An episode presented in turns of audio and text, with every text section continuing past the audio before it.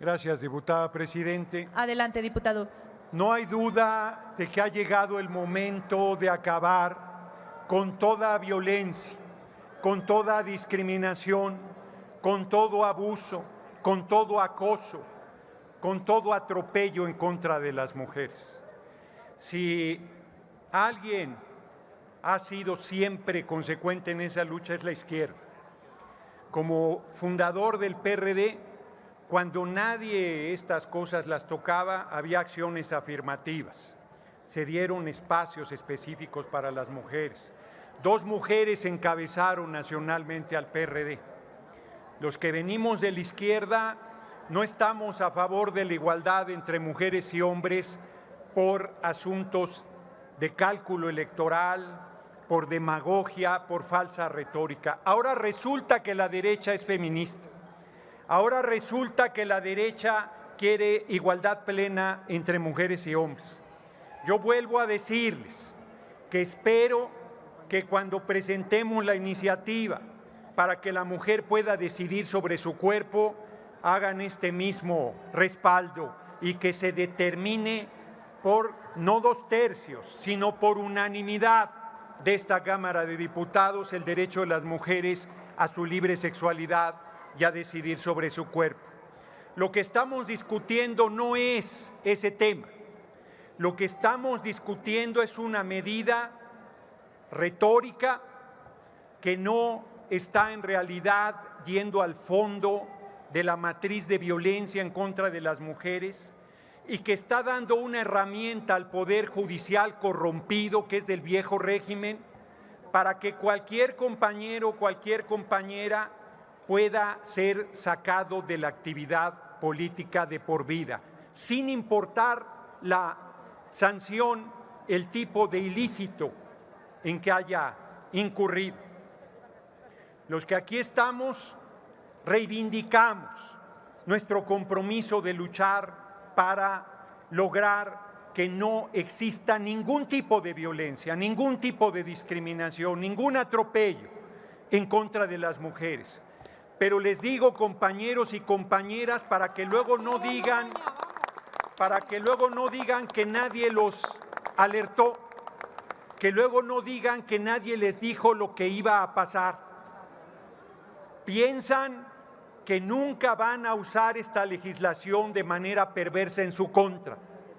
Piensan que nunca van a verse en una situación de esta naturaleza torciendo la ley para liquidar de por vida con los derechos políticos de compañeros y compañeras.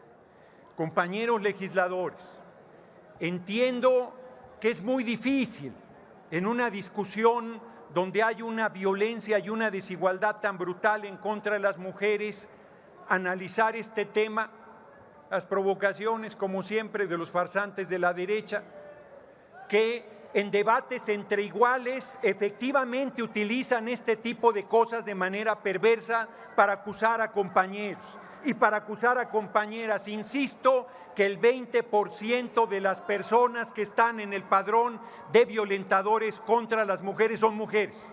Y casi podría asegurarles que del 100% el 95% son de izquierda. Casi podría asegurarles que a la mayoría de la derecha hasta hoy les aseguran impunidad. Pero eso no va a ser siempre así porque cuando tengan disputas políticas internas, este tipo de legislación se va a utilizar de manera perversa para acabar con su trayectoria política. Nosotros presentamos una moción suspensiva porque pensamos que el que no haya proporcionalidad, cualquier tipo, cualquier tipo de violencia es juzgada de igual manera con el mismo castigo, muerte civil de por vida. Nos parece un error nos parece una violación al marco constitucional, nos parece que no nos estamos escuchando y que nos han puesto en una situación muy difícil. Pero que ahora resulta, compañeros de Morena, que los paniaguados están de acuerdo, que los paniaguados son feministas, que los paniaguados están... Esto que van a aprobar no va a erradicar un milímetro la violencia en contra de las mujeres en los pueblos, en las colonias, en los barrios, en las comunidades, en los diferentes espacios de la vida pública del país. Saben perfectamente que no lo va a hacer y están usando demagógicamente el tema. Termino.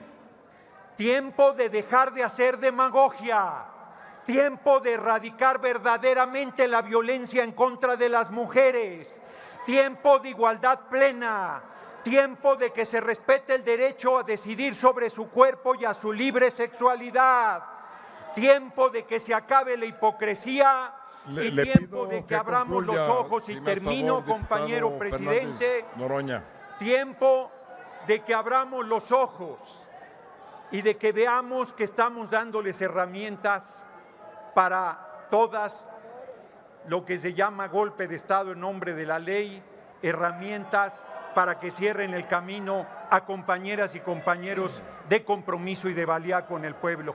Llamo, nosotros votaremos en abstención porque no estamos en contra de una iniciativa que busque erradicar la violencia y la desigualdad en contra de las mujeres. Muchas gracias por su atención, compañeros y compañeras. Gracias, señor diputado.